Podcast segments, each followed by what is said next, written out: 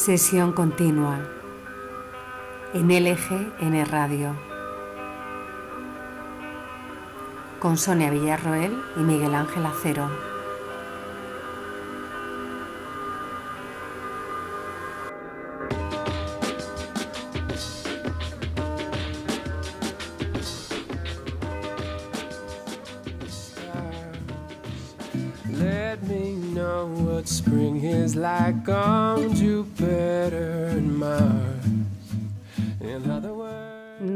Que 100 años dure, ni cuerpo que lo resista, dice el refrán popular.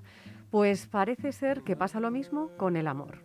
Parece que está condenado a su fin por el bien de la supervivencia. Sí, cuando nos enamoramos es tal el torrente de dopamina, testosterona y norepinefrina emanando de nuestro cerebro, recorriendo nuestro cuerpo, que si durara más tiempo colapsaríamos.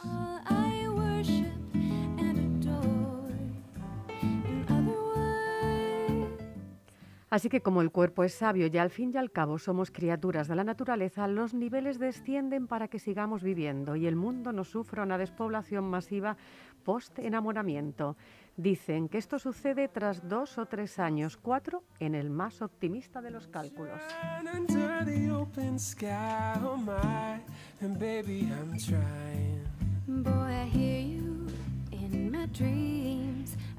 Pero ¿cómo puede ser que algo que dura tan poco haya marcado entonces la historia universal? ¿Qué hubiera sido de la literatura si elimináramos de la ecuación el amor? ¿Qué hubiera sido de la India sin el Taj Mahal construido por amor a una princesa? ¿De Troya sin esa guerra por la bella Helena? ¿De Cernuda sin versos de amor? ¿Qué hubiera sido del cine sin esas historias chico conoce chica? ¿Y la música? ¿Cómo sería un mundo donde solo se cantaran las bondades de los mares y los cielos? Un mundo sin la sonrisa de Mona Lisa.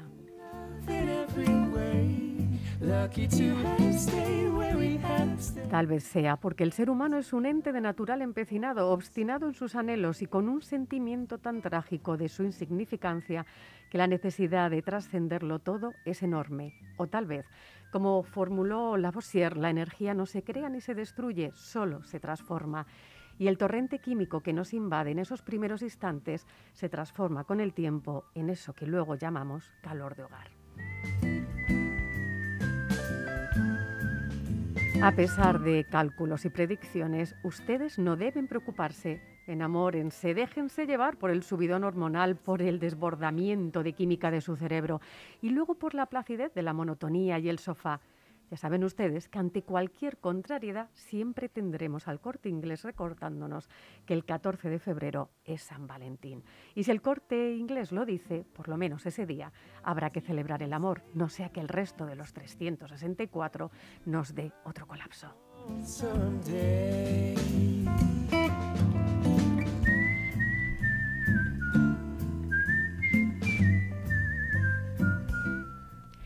Y aquí estamos un viernes más en sesión continua para que ustedes también sufran un torrente hormonal de dopamina, de alegría al escuchar todo lo que les traemos. Les saluda a quien les habla Sonia Villarroel, enfrente mía, tras esta mampara, Muy buenos días, Miguel muy, Ángel Acero. muy buenas tardes, ¿qué tal? y a nuestra diestra, como no, nuestro faro, nuestro guía, Chus Monroy. ¿Qué tal, Chus? Muy buenos días amigos, pues encantado de veros. De estamos... A tu diestra y a mi, y a mi Y a mi siniestra. ¿eh? Chus, tú eres muy de San Valentín en este eh, fin de semana que no se sabe si es San Valentín, la fiesta del corte inglés. ¿Cómo es esto? Pues sí, la verdad que yo mantengo la ilusión. ¿eh? Mantengo. No piso, no piso el corte inglés, pero mantengo la ilusión.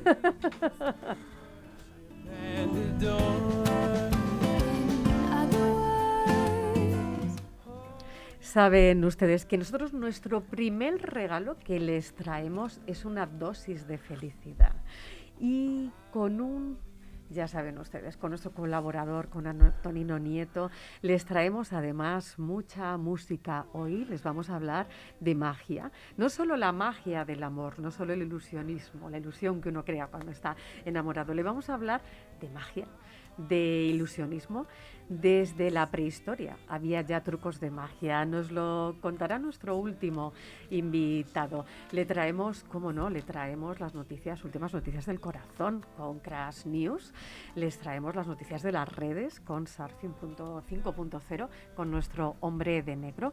Jaime Vicente Chagüe también se dejará caer por sesión continua hoy para hablarnos de películas de San Valentín o de anti San Valentín. Y creo que hasta Miguel Ángel Acero nos va a recomendar a lo mejor algunas canciones de San Valentín. Ah, bueno, yo al final pensaba que, eh, que no íbamos a tener tiempo, pero es verdad que tenemos un, un programa hoy muy, muy cargadito de contenido. Pero bueno, si al final surge, podemos ir hablando de, de las canciones de antiamor más, más conocidas o algunas que hemos ido encontrando por ahí que pueden ser muy, muy curiosas para, para disfrutar de las canciones de no amor. Oye, porque además para decir que nosotros no discriminamos a nadie, también oye, los, los solteros y los que no estén enamorados, bueno, pues que, que celebren también algo, para que no digan que nosotros aquí en sesión continua no les tenemos en cuenta. Fíjate que eh, comentabas antes que el amor había movido el mundo, ¿no? de cierta manera, pero ojo que también el desamor. Quiero decir, hemos estado eh, muchas veces bajo el yugo de personas que habían sufrido el desamor, sobre todo en sus infancias, y que acabaron haciendo mucho daño a la humanidad. Entonces, bueno, el amor es una cosa que puede ser maravillosa, pero ojo que el desamor también puede llevar a, a, bueno, pues al, al- a un tremendo dolor. Sí, además esto es lo que tú dices, ¿no? Cuando ves a alguien con un comportamiento dices, bueno, tú eres un niño que no te han querido mucho, ¿no? Entonces Sí, hay sí, que tener sí. cuidado. Sí, sí, además suele ser un poco de manual, o sea, es verdad que se les identifica enseguida, pero bueno, tenemos personajes de la historia más negra de la humanidad, eso que tenían detrás una historia de abandono y de amor, porque al final el amor no solamente se reduce al amor entre la pareja, hay muchas formas de, de amar, está, la amistad es una forma de amor, el amor entre los padres y los hijos, las madres, los padres y los, y los hijos, entre los hermanos, entre los, entre los buenos amigos, que también es una forma muy intensa de amor. Al final, todo, todo eso puede sumar mucho y también en un momento determinado ser algo, bueno, un poco peligroso.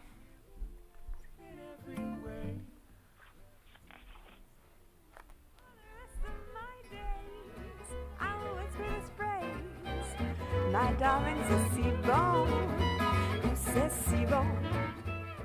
Y ya saben que si nosotros amamos a alguien por encima de todas las cosas, es Antonino Nieto. Y esta felicidad que Antonino nos regala cada viernes. Buenos días, Antonino. Hola, buenos días Sonia, buenos días Miguel Ángel, buenos días Monroy. Buenos. Muy buenos días, Antonino. Muy buenos días, Antonio. Me acabo de dar cuenta de Fernando Pessoa tenía no solamente un seudónimo, sino varios heterónimos. Yo dije de Antonino en Navidad que era el último punk, el último punky.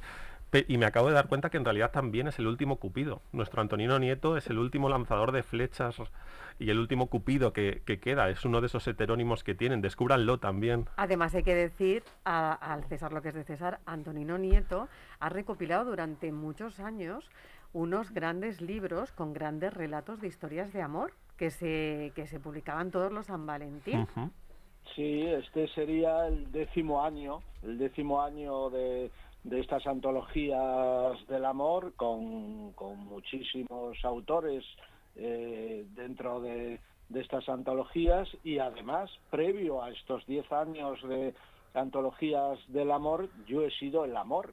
El amor encarnado, me llevaban en andas, me llevaban en andas los costaleros durante seis años en Galicia, me llevaron allí a las cero horas, a la hora sin dueño, ni de Dios ni del diablo.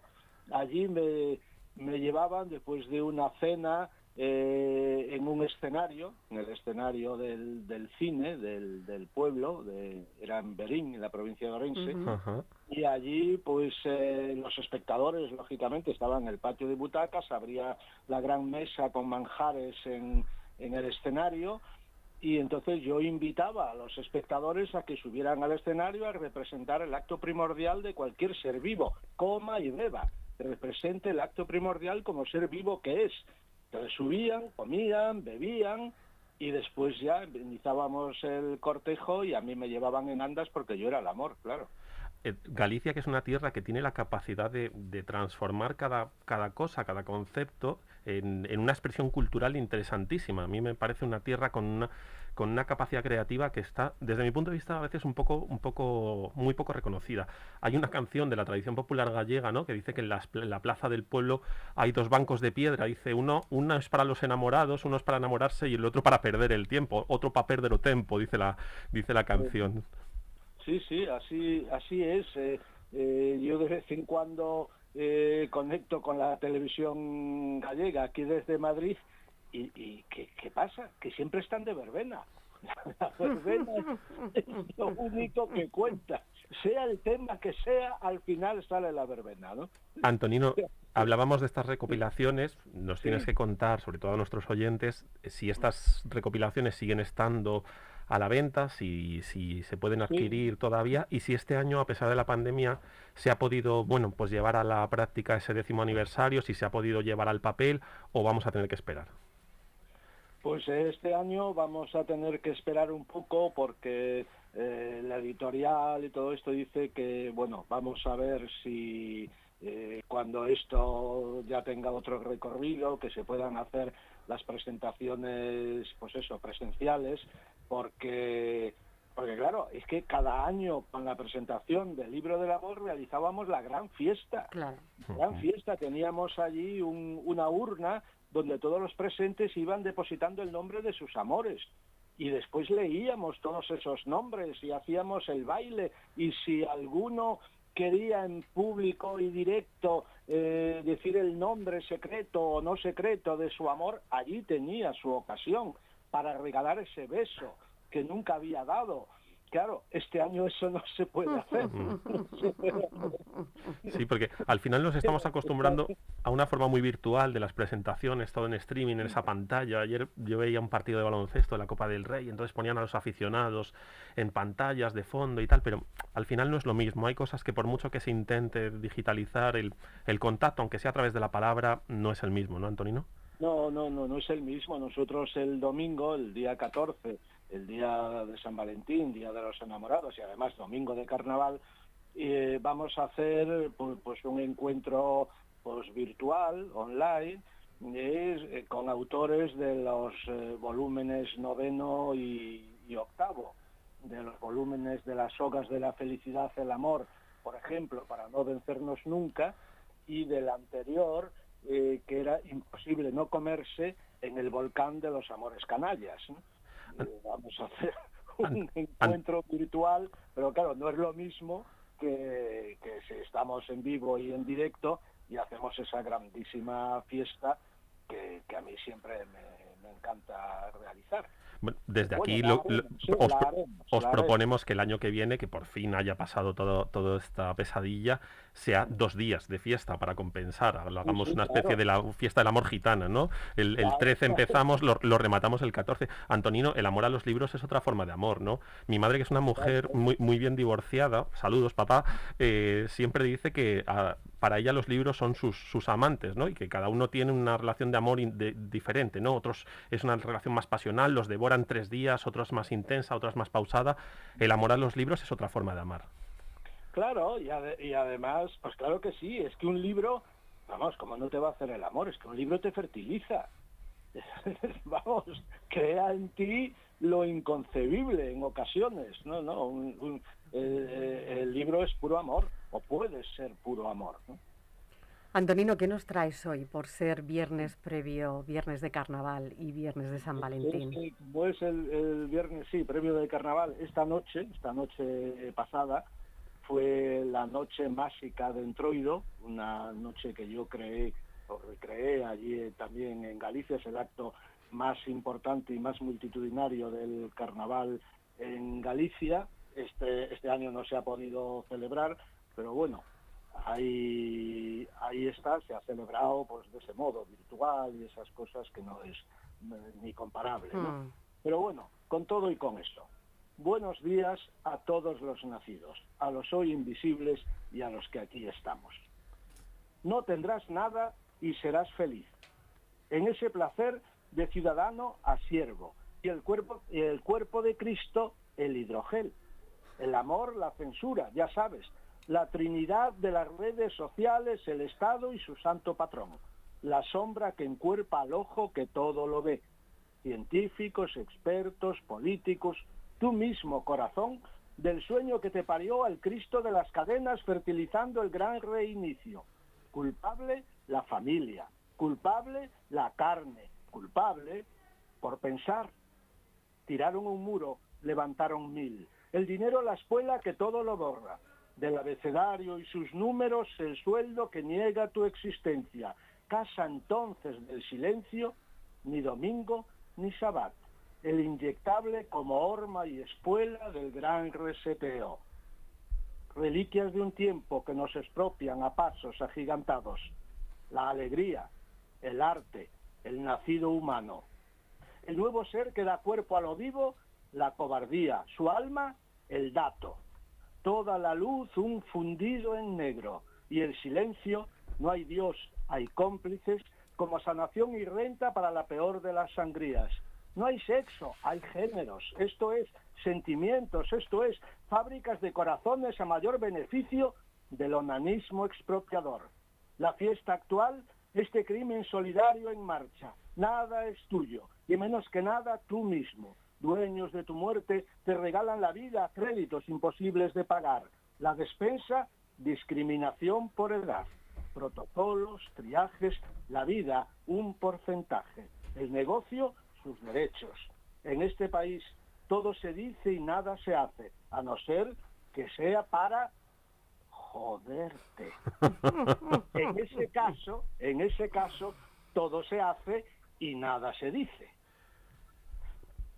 Como ese. Ahí, es que lo has resumido, Antonino, es que siempre nos dejas, mira, o sea, Chus estaba ahí asintiendo con la cabeza, y es que estás tan lleno de verdad. Menos, menos mal que la clase política no le interesa la cultura y no, y no nos escucha, porque si no, Antonino, nos, nos cerrarían el programa. O sea, que- Claro, lo, lo decía, pues mira, nos ha dejado, nos ha dejado de aquel modo Alberto Corazón. Sí. Hace, Sí. hace, hace unos días yo hablé con él en su momento de un proyecto que teníamos hace ya unos cuantos años de esto y, y él decía, él decía en un momento dado que de algún modo se retiró sin retirarse, pero bueno, de, de aquel modo porque decía que lo que primaba hoy en día era la mediocridad sí. se daba absolutamente de lado a la, excelen- a la excedencia, al genio, todo eso fuera. La mediocridad es la gran medalla en, es- en estos momentos. No puede ser, no puede ser. Bien. Antonino, hay una teoría, hay un artículo que se publicó hace poco que era la teoría del sándwich mixto. Entonces decían que vivimos en esa sociedad del sándwich mixto. El sándwich mixto es una cosa que cuando no sabes qué cenar o qué comer en un bar de paso, pues un sándwich mixto es una cosa que vale, ¿no? Qué Está mediocre soy. medianamente rico. Bueno, si es que el señor Acero siempre pide sándwich mixto. Eh, es, es- está medianamente rico, se hace rápido y bueno, pues no, solventa el tema de Te tener hambre, apetito. Ya está. Sí, sí, Eh, sí. Y esto pasa igual. Entonces tú ves y dices, con todo mi respeto, pero yo siempre digo, el, el cantante más premiado y que más vende es un señor como Enrique Iglesias, que canta bastante poco tirando a desafino, donde además sus temas no son de él, porque la, la virtud que él tiene es ir buscando temas que, que lo han grabado otros, otras personas, como los temas que luego lanzó a, dis- a éxitos, como los de gente de zona, gente que no ha tenido la producción de él, hace cuatro arreglos con un gran productor y lo convierte en número uno. Y es lo que más suena. Y entonces, efectivamente, es lo que tú dices y lo que decía, ¿no? El, el fallecido y recordado Alberto Corazón. O sea, es la sociedad de la mediocridad. Sí, sí, sí, en esto, en eso estamos y, y además es lo que prima y lo que se aplaude y lo que y lo que da renta. Es, es que la, la re- bueno, es que ahora no hay verdad, hay publicidad.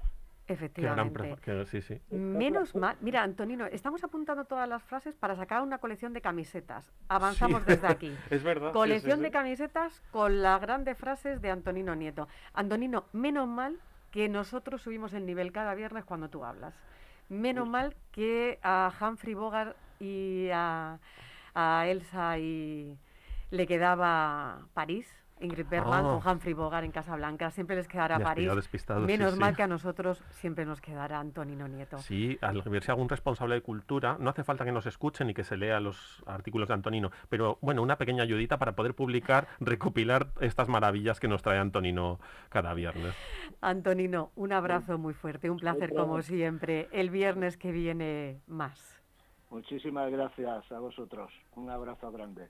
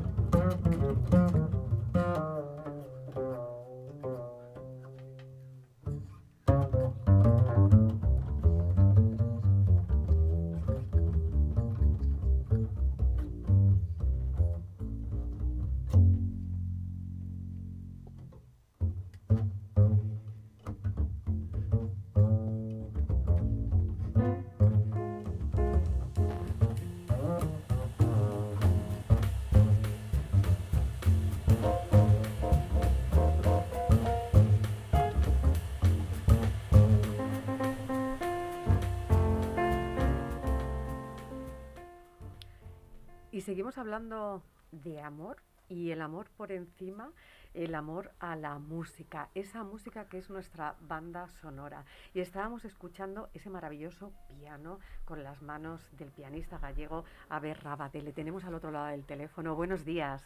Hola, muy buenos días. Encantado de estar con vosotros. Bueno, estábamos escuchando esta maravillosa composición que es del último trabajo, Sorte. Eh, cuéntanos un poco, Ave, ¿qué nos trae este último trabajo que estáis presentando ahora mismo? Pues es un disco a trío. Yo la verdad es que estoy muy contento. Mira, esta, esta noche tocamos, bueno, esta, esta tarde, que ahora se toca de- por Sí. la tarde, cuando se, puede, cuando se puede tocar, que no es muchas veces ahora. Tocamos en Oviedo, en Asturias, y estoy camino de Asturias. Bueno, hice una paradita para charlar con vosotros. Gracias. y, y mira, para mí es, siempre una celebración tocar con, con Pablo Martín y con Bruno Pedroso, con quienes llevo tocando 12 años. Yo llevo tocando a trío, que es la- mi formación favorita, seguramente, eh, pues eh, llevo tocando a trío yo creo que 25, pero con ellos dos 12, que ya son muchos años, son muchos conciertos, somos familia. Yo creo que va a ser la relación de amor más larga al lado del amor antes, que vaya a tener yo nunca. y de hecho, te garantizo que en, que en- que en las relaciones artísticas, en las musicales, pasan cosas muy parecidas a lo que pasan en las relaciones. Sí. Entonces, mira, es una celebración enorme tocar con ellos. Yo creo que este sorte, entre otras cosas, tiene, tiene la confianza, yo creo que refleja la confianza que entre los tres sentimos. La cosa, yo lo digo siempre, la cosa más bonita que, que, que- que siento con Bruno y con Pablo en un escenario es que no nos tenemos que demostrar nada.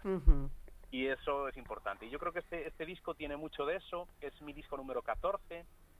Y mira, hablando ya estrictamente de lo musical, tiene muchas influencias. Tiene la influencia de, de- del jazz así como más más eh, más ortodoxo, pero tiene mucho también de música de música de Galicia, que es de donde yo soy. Tiene ciertas ciertos tintes de, de influencia clásica, de la música clásica, del gospel. Esta, esta pieza que estábamos escuchando, de hecho, tiene mucho blues también y, y lo que intento hacer eh, ya desde hace tiempo pues eh, es- intento tocar la música que, que- que siento no la música que me, me- pide el cuerpo y la mente tocar. Eh, y, y la verdad es que estoy muy contento con este disco. A ver, tú has pasado, además, has pasado por la mítica escuela de Berkeley, sí que nos tienes que contar cómo es pasar por Berkeley, eh, porque ese es el, el Olimpo, ¿no? Es como cuando uno dice bailarín y pasa por la Juilliard de, de Nueva York, o cuando es músico, ¿no? Decir, en la Berkeley es, no cualquiera llega a esa escuela.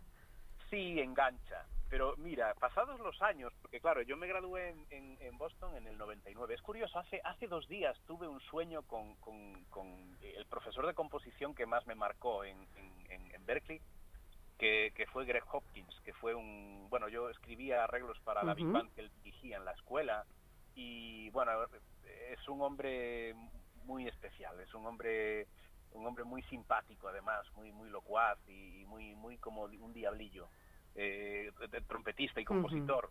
Y, y es curioso como bueno como aunque hace muchísimo tiempo que, que- que fue esa graduación que fue en el 99 y, y os tengo que contar que mi maestro de ceremonias en la, en la graduación y quien a quien tuve el honor de darle la mano y él entregarme el diploma fue a, a David Bowie en el año Bueno, 99 o sea, es que eso ya quiere decirte.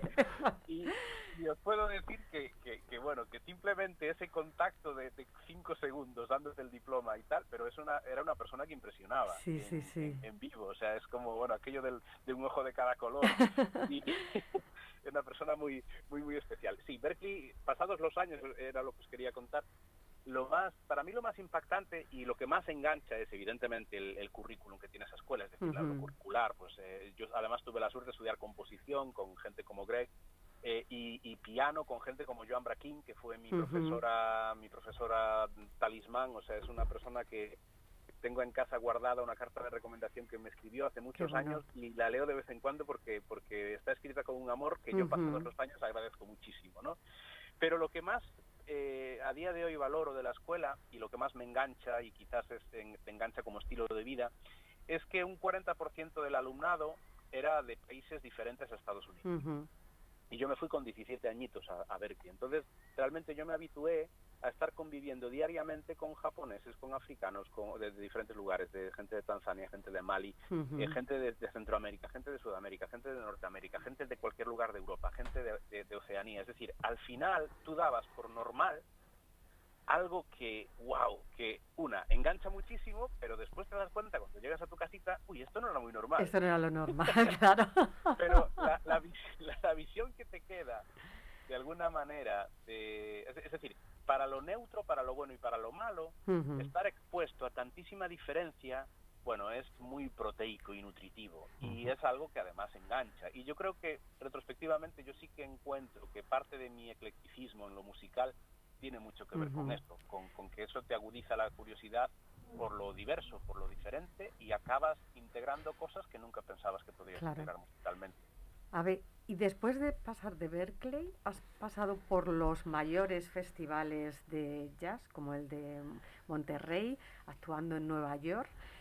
Cuando pasas por los grandes escenarios de jazz en países o sitios en Estados Unidos, ¿no? Donde esa cuna, donde hay un reconocimiento, y llegas a España, donde posiblemente el jazz eh, no llegue al gran público, vamos a decirlo así.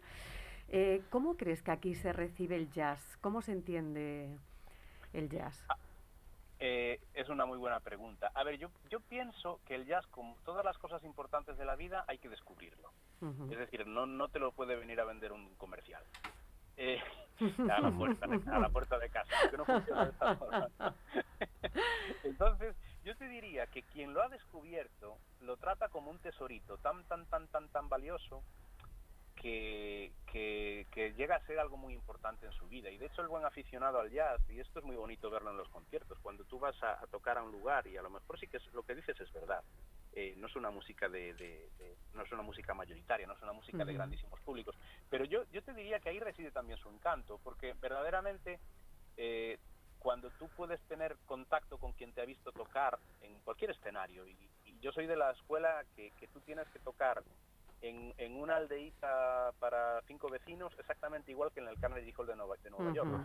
Exactamente igual, porque os voy a contar una anécdota que, que para mí es la definición de concierto más vívida que tuve nunca. Ujú. Hace tiempo en un pueblecito perdido de, de Portugal que se llama Alcácer do Sal, que es- tiene unas salinas bastante famosas allí, eh, en una tarde de agosto que hacía un calor endiablado, eh, la, la que era mi pareja de entonces, que es la mamá de mi niña. Eh, pues hicimos un viaje de, de- de- de novios por allí y estuvimos una semana. Entonces, es una tarde que no se podía ir a ningún lugar porque hacía una solana inagua- inaguantable. Fuimos al, al cafecito del pueblo, que se llamaba Café Central, como el Café Central mítico de Madrid. Sí. Bueno, se llamaba Ca- Café Central y allí estuvimos a la sombra. Y había una señora que estaba tomando su limonada, su sumol, eh, con su familia, que era la dueña del bar. Y éramos los únicos ajenos que había en aquel, en aquel ecosistema. Entonces de repente la señora nos miró y nos preguntó a Iri y a mí eh, si nos importaba que cantase. Estaba su familia, sus allegados y solamente nosotros dos, que éramos los extraños. Y la señora se puso a cantar fados. Ah, qué bueno. Y yo al segundo le pedí si la podía grabar y porque aquello era impresionante y la señora me dijo sí sí entonces ella bueno se vino arriba cantó ya un segundo fado imp- impresionante. Los, te- los tengo los dos grabados y, y, bueno os cuento lo que pasó con lo que Sí. pasó con los fados que tiene su punto. Yo transcribí esos fados llegué- al llegar a casa y uno de ellos está en un disco mío Ah. se llama Carmen- Carmencita. Y está en un disco mío que se llama A Modo y el Carmencita yo lo conocí gracias a esta mujer, lo transcribí, lo toco, tengo una grabación del Carmencita que de, de hecho anda por YouTube, que lo tocamos en México, en, en DF, eh, un, un escenario muy grande, como 7.000 personas. Este sí que sí que era para grande, gran, gran público porque es un festival que hacen al aire libre. Sí. Y para mí, la, la, la anécdota, la pequeña anécdota esta, que además acabó en un disco y me parece bonito, para mí un concierto es eso. Un concierto, un concierto es la actitud de alguien que sabe que hace algo bien y se lo regala a quien sabe que lo va a recibir con agrado.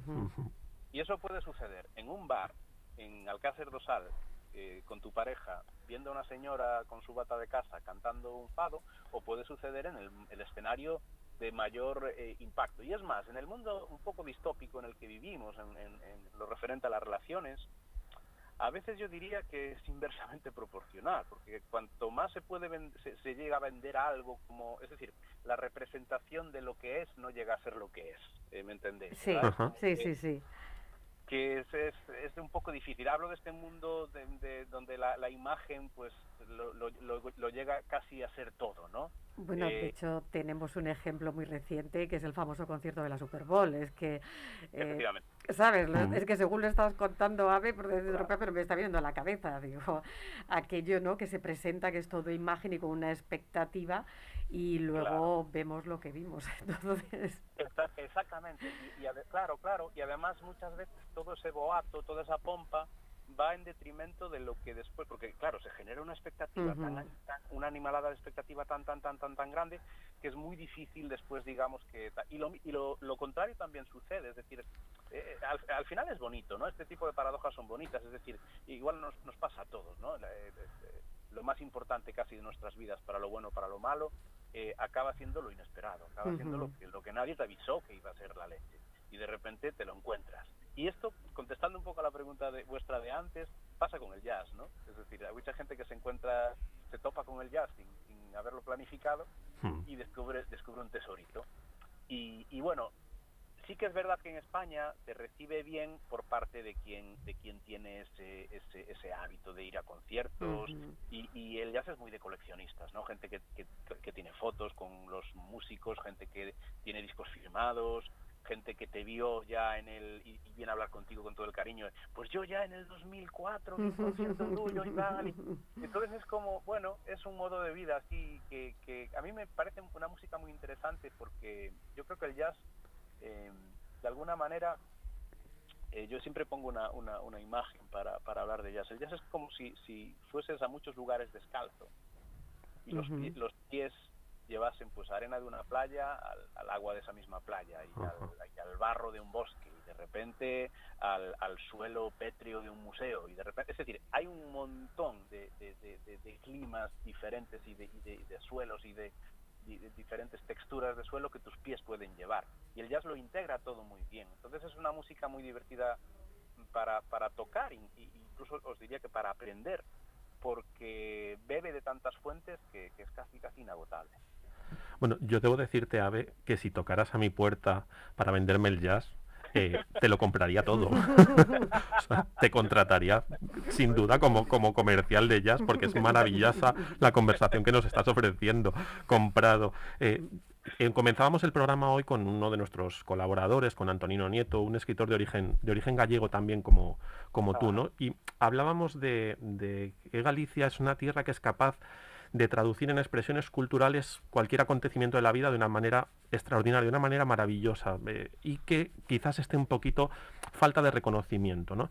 Eh, ¿Tú tienes la sensación de que el artista gallego, en, en tu caso, en vuestro caso, los músicos gallegos, les puede quedar más cerca Nueva York o Tokio o Berkeley, como decías antes, que Madrid o que Valencia?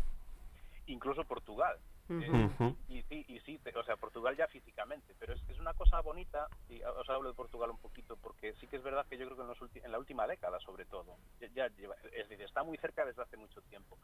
Pero en, en lo, en lo artístico, yo te diría que en lo musical, eh, eh, la columna vertebral portuguesa de siempre, que además es como una columna, ¿no? Eh, pues empieza a llegar hacia Galicia, pues eh, de- una forma acelerada en los últimos tiempos y, se nota mucho. Por ejemplo, en, música y en concreto en jazz, la relación que hay, por ejemplo, entre los jazzistas de Galicia y la, y la SMAE, la Escuela Superior de Música y Artes del Espectáculo. Yo doy clases allí desde hace 10 años y lo notas. En, en- somos dos profesores de Galicia dando clases allí en el departamento de jazz, hay otro en el, en el departamento de música antigua, eh, hay mucho, mucho alumnado de Galicia que, que está en Portugal y mucho músico portugués que viene a tocar a Galicia. Es Ah. como que, que ahí hay un corredor muy, muy, muy interesante.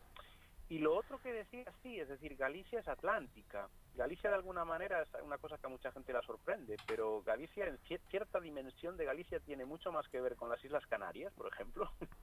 es decir, hab- hablo de la, la- que es, es muy raro, ¿no? Es un- como un cóctel lo que acabo de decir.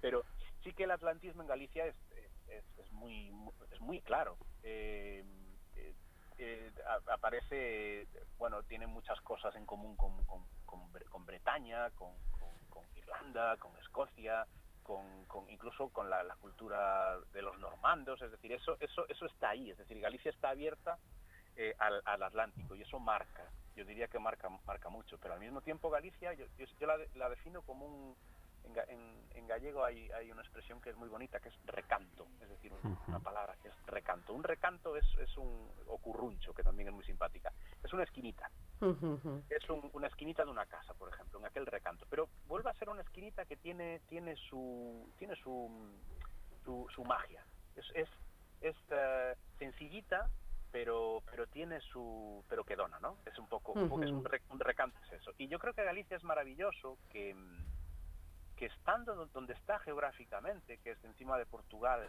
y, y colindando pues con Asturias y con, con León, eh, ha sabido beber de todo eso. Es decir, es- en, el- en el fondo es un lugar privilegiado. Y, es, y, y- y alguna gente ve, por ejemplo, nu- nuestro idioma, ¿no? que además es, es, es, es- mi primera es mi primer idioma, es, es el idioma en el que en el que yo habitualmente pienso y escribo y hablo. Eh, nuestro idioma tiene esa influencia, es, es, es un- una lengua minoritaria, pero eh, hay que estar orgullosos de una lengua minoritaria. Es decir, yo, yo veo, por ejemplo, que una lengua minoritaria es, es otro tesorito más, ¿no? Y es un, un tesorito que tiene la influencia innegable del español por muchísimas décadas de contacto y la influencia innegable, innegable del portugués por un tronco común lingüístico en el portugués, que lengua en la que, bueno, era común, pues por ejemplo, en el tiempo de Alfonso X el Sabio, cuando se escribieron las cantigas de, Santa María de Alfonso X o toda la producción literaria de ese, de, de ese siglo XIII, ¿no? en el que se escogió lo que hoy llamamos gallego-portugués para expresarlo, para escribirlo.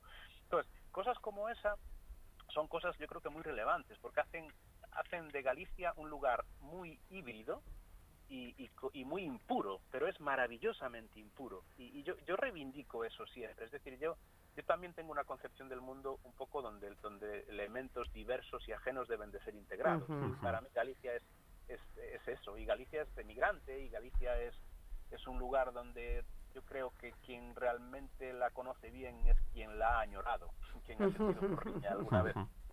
Bueno, hay Eh, que... mi, mi papá, que es, que es poeta, yo soy de una familia de escritores. Mi hermana y mis dos padres son, son poetas. Y mi papá tiene, tiene, mi papá siempre le llama matria a Galicia. Y es porque, porque en el fondo, bueno, mm, eh, bueno, el juego de palabras un poco con patria supuestamente apela a una serie de valores eh, estables y rígidos y regios. tal. Ujú. Y no, Galicia es una matria. A ver, bueno, hablábamos el gallego, el gallego ha llegado a las grandes plataformas como Netflix. Ha habido una serie, El sabor Ah, de las sí, sí, sí, margaritas, sí. Sí, parece ese gran thriller sí, sí. gallego Totalmente. que se ha convertido en un éxito en, en gallego. Eh, hablabas de las cosas inesperadas. Una cosa inesperada que nos ha pasado y que no podemos pasar por alto es el tema de la pandemia y de COVID. Eso en el sector de las artes, en la música, ha golpeado de lleno. Por un lado, tú durante el confinamiento compusiste una serie de piezas que además se han visto reflejadas en una obra audiovisual. Háblanos un poco de cómo viviste ese proceso en el confinamiento.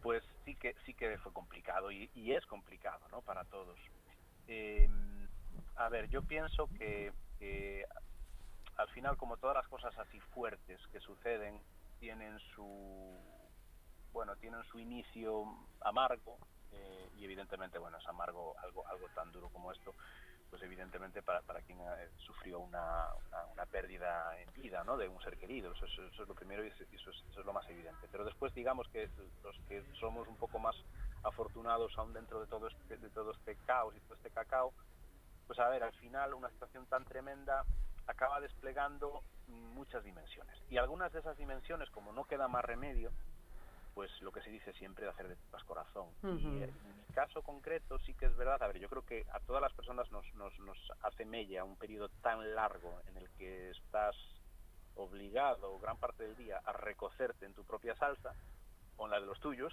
porque no hay comunicación eh, eh, fluida como la podía haber antes, ni hay desplazamientos, ni hay, ni, ni hay viaje, ni hay ni hay refresco, ni, ni hay ni hay prácticamente visitas a lo, a lo, a lo diferente, ni hay sorpresa también, que hablábamos antes de sorpresa, o sea, no hay el tipo de sorpresa al menos física y localizada eh, geográficamente, ¿no? Eso, eso se, se, va de la vida, al menos momentáneamente y por un tiempo bastante largo.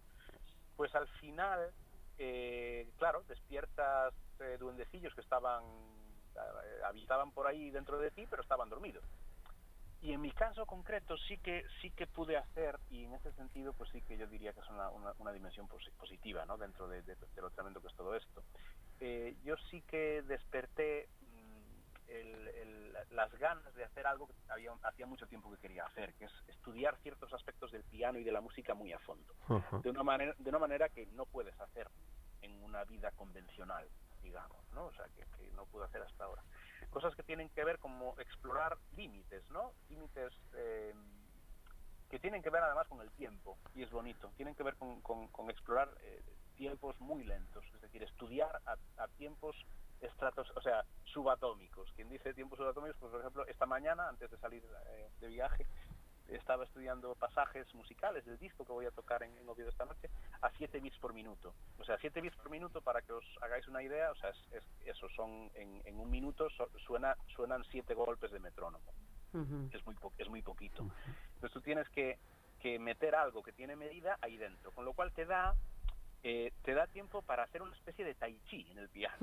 Es como que tú te ves levantando la mano eh, y está en medida. Es decir, lo estás haciendo en medida y lo estás haciendo para que de repente casi concibes los dedos y la mano como una mariposa que se va a posar en una flor, que son las teclas. Y puedes llegar casi a, en- a entrar en una especie de, de historia medio taoísta orientalista mientras te estudias. que Es muy, es, es muy interesante y es algo que solo puedes hacer con muchísimo tiempo, con muchísima paciencia. Y yo esto quizás es, es de, lo, de, lo, de lo que más hice en, en, en, eh, en confinamiento, lo puedo hacer casi todos los días y, y establecí ciertas rutinas que son nuevas y tienen que ver además con, con la introspección pura. Con, y con, con hacer eh, respiraciones mientras estudias el piano. Y, y, y de repente, eh, es decir, intentar integrar todos los elementos que, que, que- que, digamos que, hay en el estudio de música, que son muchos. El, el estudio de música es muy bonito por muchas razones, porque al final es ajedrez en la composición pero con sonido, ¿no? Que suena. Eh, al mismo tiempo eh, es, es deporte, pero es deporte porque tiene una parte deportiva, una parte de, de, evidentemente de desempeño físico, pero, pero también es, es deporte artístico, deporte estético. Eh, tiene una parte anímica muy importante y emocional que hay que cultivar y hay que, y hay que, y hay que, y hay que pensar en ella. Tiene una parte laboral también muy importante, especialmente, claro, ahora voy a hablar ya un poco menos de poesía y más de lo que me preguntabais también, que es que claro que ha sido un frenazo en y en lo laboral pues se nota mucho, pero al, al mismo tiempo tienes que crear estrategias nuevas, tienes que, que, que, que pensar que, por ejemplo, lo que va a pasar esta noche, que voy a tocar un concierto a, a trío eh, en este contexto, y eso quizás te hace valorar lo que significa el hecho de un concierto, la experiencia de un concierto de una forma que, que- que antes no valorabas así. De es hecho, como todo, ¿no? claro. Perdona. No, a ver, hablabas del concierto de esta noche, ya hemos salido del Sí. confinamiento, eh, por suerte ahora vuelve a haber conciertos, ¿no? Dentro de, de estos límites que además, bueno, las- la situación sigue afectando porque de hecho vosotros mañana tocabais en Salamanca, que se ha suspendido por las medidas de Castilla-León, pero el día 20 sí que la gente que estamos en Madrid tenemos la suerte de poder disfrutar de este nuevo trabajo de Ave Raba de Trío en el Auditorio Nacional el día 20 y luego en marzo pasáis a Portugal, en Espino en Portugal. O sea, así estáis pudiendo llevar una pequeña gira, ¿no? Sí, sí, sí, efectivamente. Y, y también tengo que poner en, en valor el, el, bueno, pues, pues en ese sentido eh, la sensibilidad que están teniendo eh, todos los programadores de conciertos, es decir, porque al final estamos todos aprendiendo que lo provisional eh, durante una temporada ha venido para quedarse, es decir, que- tenemos que adaptarnos y tenemos que ser flexibles. Y, y eso incluye evidentemente cosas que antes serían impensables, como que tú no sabes bien si tienes un concierto hasta unos días antes. Pues eso ya es, es lo habitual ahora. es Claro. decir, eh, lo habitual es incluso el cierto escepticismo y, y no son unas arenas movedizas que tengan que traer nerviosismo, eh, eh, digamos, y, y- estupor a quien la padece. Es decir, es lo habitual en este momento. Y yo creo que, fíjate, eso incluso haría, haría una pequeña observación que como, como sociedad y como organismo vivo que somos las personas en colectivo, nos viene bien. Porque, porque al final, es decir, eh, eh, bueno, esto es una idea también muy muy muy muy budista, ¿no? Que es la idea de la, de la, imper- de la impermanencia o de la Sí. transitoriedad. Es decir, todo cambia y todo fluye, evoluciona y, y- y- y- y no hay que rasgarse las vestiduras porque de repente te pasen un concierto que iba a ser eh, mañana en Salamanca, pues te lo pasen para mayo, te lo pasen para abril. Y claro, hablaba muy bien de los programadores porque porque sí que es verdad que con toda la gente con la que hay un compromiso de hacer un concierto y llegado este problema de que hay restricciones, de que hay esto, que hay lo otro, son todo facilidades para buscar eh, puntos de encuentro. y Pues eso creo que, que nos claro. viene bien a todos. Y, y el futuro yo creo que irá por ahí, porque porque la, la pandemia, entre otras muchas cosas, es un toque de atención de lo que de lo que trae el futuro. Sí, sin sí, duda. La verdad es que sí. Pues esperemos que el futuro lo que nos traiga sea muchas oportunidades de conciertos, de poder ver este maravilloso trabajo que, que traéis a los escenarios y que podáis recorrer toda la geografía y muchísimos puntos para que el mayor número posible de gente pueda disfrutar. De momento hoy en Oviedo y el futuro el día 20 a los que estamos aquí en Madrid. En el Auditorio, Auditorio Nacional. Bueno, pues eh, feliz final de, de viaje, que lleguéis y feliz concierto esta noche.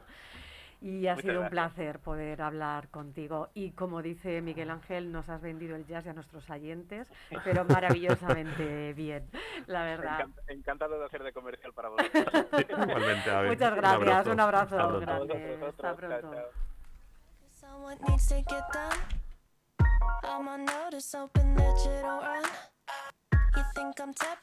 Misdiagnosed. Cause I'm a stalker, I seen all of your posts. Ah, and I'm just tryna play it cool now. But that's not what I wanna do now. And I'm not tryna be with you now, you now. You make it difficult to not overthink. And when I'm with you, I turn all shades of pink. Y si hablamos de amor, nosotros que somos muy modernos, ¿cómo no vamos a hablar de nuestro momento crash? Hola. Álvaro, ¿cómo estamos? Muy bien, aquí estamos, esperando, esperando entrar. Bueno, yo estoy enfadada porque me he enterado que Miguel Ángel os ha mandado un mensaje que quitéis las fotos de Can Yamal, pero Sí, ¿cómo es las eso? hemos- las O sea, hemos quitado todas. Tengo a todas sí, mis sí. amigas ahí diciendo, no será verdad, no será verdad. Sí, la verdad es que yo también estaba cansado y mira, he dicho, fuera, es que es un clamor, es un clamor, ya vale. Bueno, debo decir que ellos dijeron, vamos a quitar las de Can Yaman para poner de César. Yo dije, fenomenal, doble satisfacción. Como no me fío mucho, no he querido abrir la página para no llevarme un doble disgusto. es que yo de César soy hay. muy fan. ¿eh? Algo hay, algo hay. Lo que pasa es que estoy por esconderlas cuando tengamos el programa y luego ya la vuelvo a poner. Claro, E- evitamos disgusto. un cariñito de no cuesta nada. Claro, claro, claro, claro. Álvaro, ¿qué ha habido en esta semana? Porque Uf, madre mía, qué semana más muchas loca, sí, sí. cosas, sí, sí. Sí, ha habido un montón. Bueno, eh, sabéis que fue empezamos con el- la Super Bowl, con Sí. The Weeknd. Y bueno, que le dieron al pobre hombre por todos los lados. Le ha caído la del pulpo, ¿eh? Le ha sí, la había gastado como pulpo. 7 millones de, de euros y, y no había, o sea, no se, no se curró ni, un, ni una coreografía. O sea, una cosa horrible. O sea, eh, un rollo, la gente quejándose, que qué aburrimiento, que no sé qué. Y le robó el show Miley Cyrus, Ya, básicamente. Es que, además este hombre como desafina, Álvaro, que se le iba Yo qué hasta. Maluma le ha puesto aquí una pollita en Twitter Claro, diciendo, claro. oye, mm, ese Hawái que cantábamos tú y yo, ¿por qué no me has sacado ahí la Super Bowl para darle un poquito de ánimo, no? Y, y luego que el rollo era que iba a ir eh, Rosalía y bueno, pues había ahí una especie de... Pero no, al final no. Al final actuó él solo, no llevó invitados y yo creo que fue un error. Sí. Luego, luego pues imagínate, la gente comparando con las actuaciones que había hecho Beyoncé, Shakira, Jennifer. López, no sé qué. Pues nada, es que fue un horror. Pero bueno, eso fue para arrancar. Eso fue así como Eso para fue exacto, exacto, calentando ahí Sí. motores. Luego creo que fue el martes, pasó lo de los influencers que engañaban a, a sus seguidores. No sé si os habéis enterado. No. Eso no nos hemos Bueno, enterado, bueno, Álvaro. esto fue, esto fue un escandalazo que alucinas. Pues un montón de influencers de estos tipo La Isla de las Tentaciones, Sí. Mujeres, Hombres y Viceversa, pues eh, todos así de forma casual en sus stories contaban. eh, Sabéis que, que los stories de Instagram tú puedes hacer una especie de preguntas y respuestas, ¿no? Sí. Como, tú, venga, preguntarme lo que queráis y tal, ¿no? Y entonces todos empezaban, venga, preguntarme lo que queráis y en un momento dado alguien les preguntaba que, que- que en qué se estaba, que con qué se estaban ganando la vida y ellos pues decían que, que a ver, que era muy privado, pero que le iban a contar que estaban apostando a, a partidos de fútbol y que Oh. con 30 con 30 euros conseguían en una tarde ganarse 1.040 euros ¿no? de beneficios. Oh. ¿Y qué pasa? Bueno, pues que esto fue uno, que bueno, pues si lo dice uno, pues te lo puedes creer o no, pero de repente el mismo mensaje aparecía pues en una lista de influencers como de 20 influencers, pues mira, yo qué sé, eh, Jesús de la Isla de las Tentaciones, una chica que se llama Marina Yers, que esta es una pieza Sí, guay, sí, sí. que esta, esta es la negacionista de las mascarillas y que dice que sí que anuncia en sus stories un líquido que dice que hidrata más que el agua. No Ya, sé si os acordáis. Bueno, pues eh, Marina Yers, Diego, el Tom Bruce, este de la Isla de las Tentaciones, un montón, ¿vale? Y todos decían el mismo mensaje, era un cortapega de manual, ¿no? En el que decían que con 30 euros que invertían en un partido de fútbol y apostaban, pues conseguían 1040. Qué Y además era muy gracioso porque era cortapega, porque todos acababan diciendo o sea brutal, pero mal acentuado, ponían o sea, o sea, o sea brutal. Entonces yo cada vez que leía los mensajes me imaginaba a alguien con los huesos gordos y claro, pues, yo alucinaba.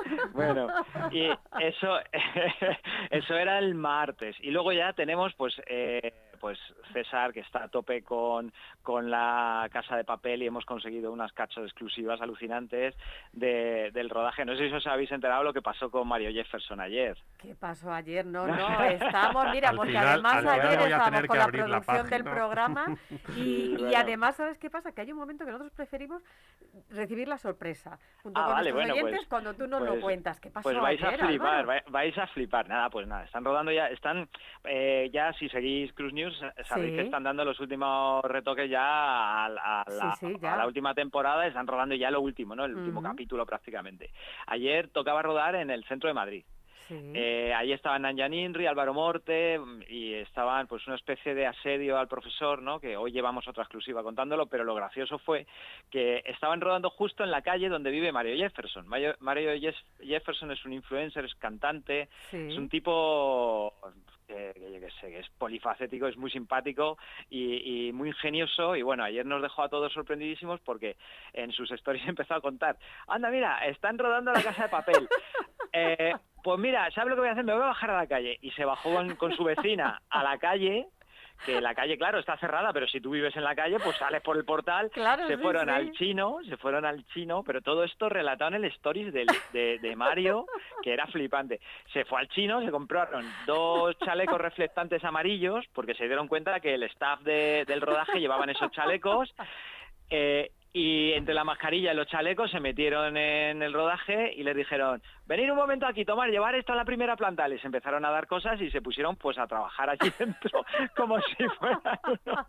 A todo esto grabándolo en el Stories, ¿eh? O sea, sí, sí, sí. Lo podéis ver, eh, lo hemos colgado el, el Story, lo capturamos y lo podéis ver en, Es en Cruz, ¿no? buenísimo, Sí, Álvaro, sí, sí, eso, verdad eso ha sido, es- eh, eso ha sido el punto ya como para acabar la semana y, y nada, hoy había también rodaje, bueno, ayer había también rodaje y no le dejaron al hombre bajar ya, directamente Claro. le dijeron, tú te vas a quedar en casa que sabemos dónde vives y te tenemos fichado. Le tapiaron la puerta. le Y dijeron, mira, "Venga, tenemos una baja". foto, te- tenemos una foto desde abajo de él ahí asomado en la ventana como diciendo, "Sois unos cabrones. No, yo es que no os voy a mentir. Yo, yo no, la había, no había abierto la página intencionadamente porque no quería llevarme un disgusto. Estabais No, no. avisados. Es que la he abierto y aquí tengo yo. O sea, esto es como tratar, o sea, meter el dedo en la herida. No es Can Yaman, Sí. ahora es Mazan Yaman. Pero ¿de qué Está estamos? a- sí. Mazan Yaman, o sea, ese es el titular. Pero Sí. bueno, voy a hacer como que no lo he visto y, y como nos has traído la casa de papel, yo te quiero preguntar por otra casa, por, la, ca- Pregunta. por la casa real. Desde el punto de Sí. vista informativo, el- esta noticia de eh, que la infanta se marcha a estudiar al extranjero, eh, ¿realmente crees que tiene una parte de evitar la exposición pública de la, de la infanta, de alejarla de los Mm, medios? ¿Crees que eso puede reducir el interés eh, de la prensa del corazón, eh, eh, de la prensa social, eh, sobre la Casa Real? ¿O la reina Leticia ya de por sí mantiene un perfil lo suficientemente alto como para que no se la eche de menos? A ver, eh, yo creo que como hizo su padre, ¿no? Eh, le, le dieron una formación que ya sabéis que estuvo en, en un internado muy parecido, luego estuvo estudiando en una escuela militar y estudió un montón de másters y de todo por todos los lados. eh, la están formando, o sea, esta niña la mandan para allá pues para formarla, ¿no? Porque para el cargo que le va a tocar, ¿no? Desempeñar. Y que, que se piensen que estando en Gales, ¿no? Porque es en Gales, creo. Sí. Que se piensen que estando en Gales no la van a casar, bueno, vamos a ver.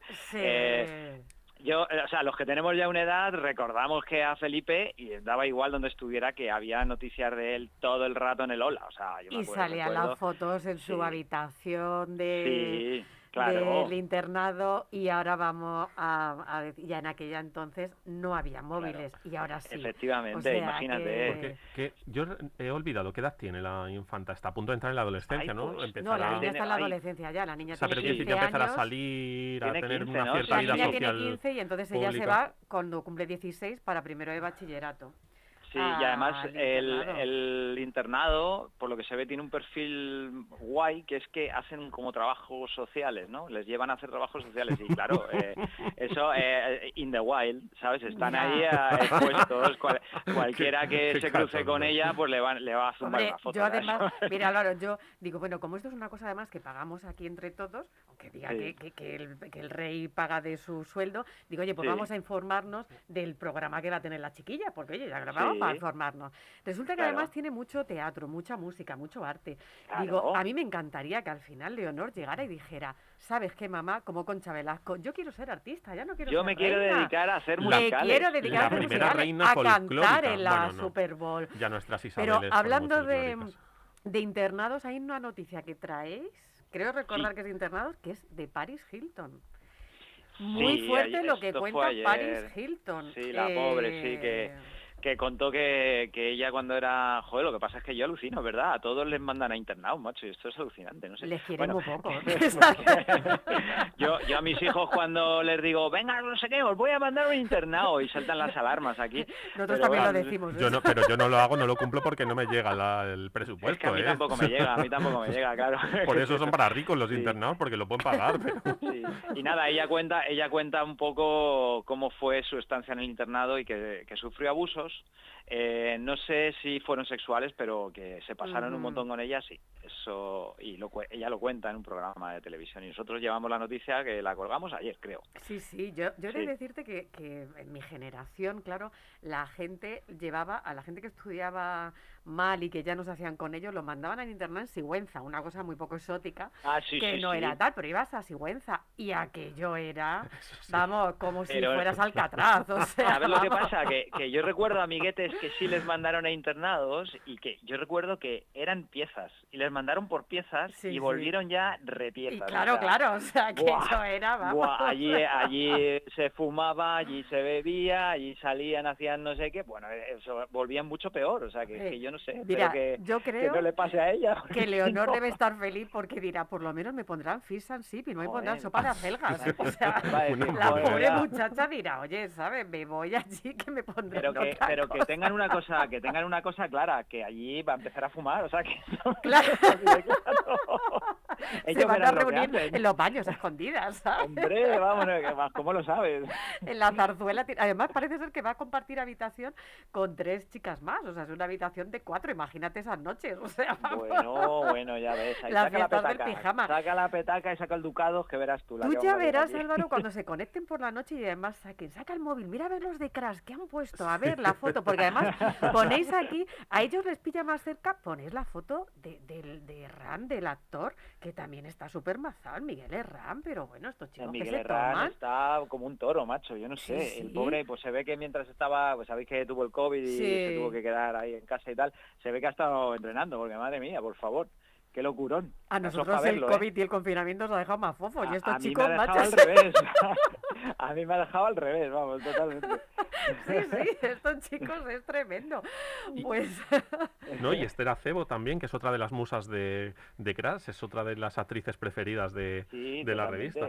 Totalmente, sabéis que nosotros el fenómeno fandom, todo lo que es la casa de papel, élite, ahora bueno que empezará el internado, las cumbres y todo el rollo, a nosotros esto nos gusta, ¿eh? Nos gusta un Bueno, montón. el internado como está, Álvaro, que han detenido a un guionista por tráfico de drogas. Se ha hecho un amargo total, ¿eh? Vamos, que los comentarios en las redes eran así, que Sí. claro, se tenía que documentar, porque claro, Claro. hay que decir que en la serie... ¿Ves?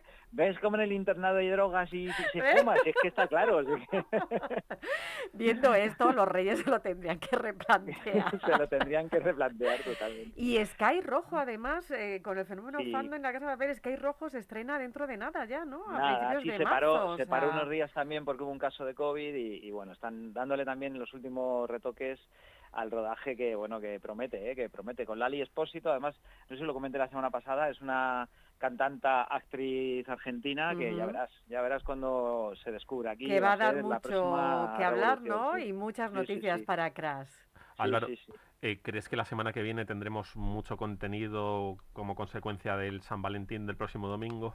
Los Tendremos famosos... mucho contenido, tendremos mucho contenido seguro. Lo que pasa es que, a ver, eh, yo no soy muy fan de San Valentín, o sea, sí, soy fan de, del amor y de tal, sé qué, pero de la exposición mediática, de mira que yo soy más cariñoso, más romántico que nadie, mm, a mí me apesta un poquillo. Pero bueno, sí, se hará, se hará antes, más seguro, vamos. lo. Fíjate, Álvaro, yo te decía, yo tuve un- una conversación con unas amigas que estaban hablando, Sí. no, pues la gente tal, y decían, no, porque fíjate, Paula y Bustamante, ahí, cómo Oh. se quieren y cómo lo ponen. Y yo les dije, les quedan tres cuartos de hora. Y Eh, me dijeron, ¿cómo eres? Tres semanas después anunciaron visto, el, es que el es así. divorcio. Así Digo, es, la cual. gente cuanto más necesita hacer esa exposición pública es porque necesita refuerzo externo, Eh, porque que, vamos, Hubo una pintada muy famosa en un muro hace ya unos años que decía, soy tan feliz que no tengo que ponerlo en Facebook. Eso estaba pintado en un muro. Pero es Eso curioso, es. fijaros lo que estamos ah, diciendo, que es muy probable que la semana que viene, cuando repasemos la revista, cuando repasemos Crash News, podamos intuir un poco, en función de lo que se haya ido obteniendo de los famosos, lo que ellos hayan publicado, lo que hayan conseguido los, los fotógrafos y los periodistas de, de Crash News, que podremos hacer un pequeño análisis de, de cómo están las parejas de famosos y cuáles son aquellas estado. que les quedan, como dice, Claro. como dice Sonia, les quedan tres cuartos de hora. Sí, sí. Claro que sí, claro que sí, efectivamente. O sea, nosotros ya, ya os iremos contando, ya la semana que viene lo veremos.